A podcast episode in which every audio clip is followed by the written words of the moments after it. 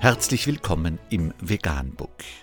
Wir liefern aktuelle Informationen und Beiträge zu den Themen Veganismus, Tier- und Menschenrechte, Klima- und Umweltschutz. Dr. Med Ernst Walter Henrich am 19. März 2019 zum Thema Toter Wal mit 40 Kilogramm Plastik im Bauch.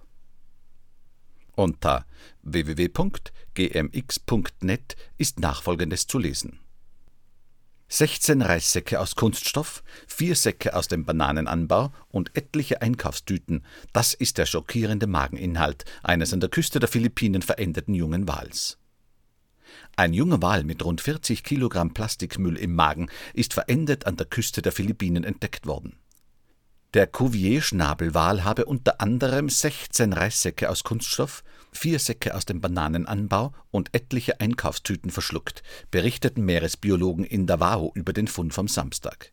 Die Regierung müsse endlich etwas gegen diejenigen unternehmen, die die Wasserstraßen und Ozeane als Müllkippe verwendeten, hieß es vom The Bone Collector Museum, das Fotos des Wales und der Massen an verschlucktem Plastik bei Facebook veröffentlichte.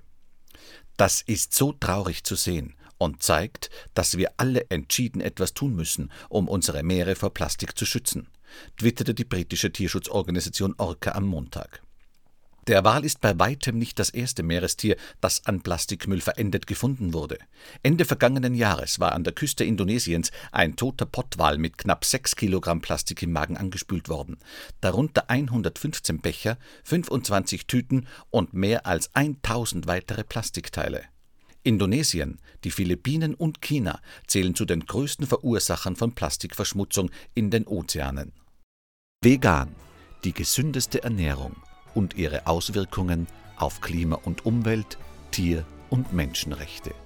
Mehr unter www.provegan.info.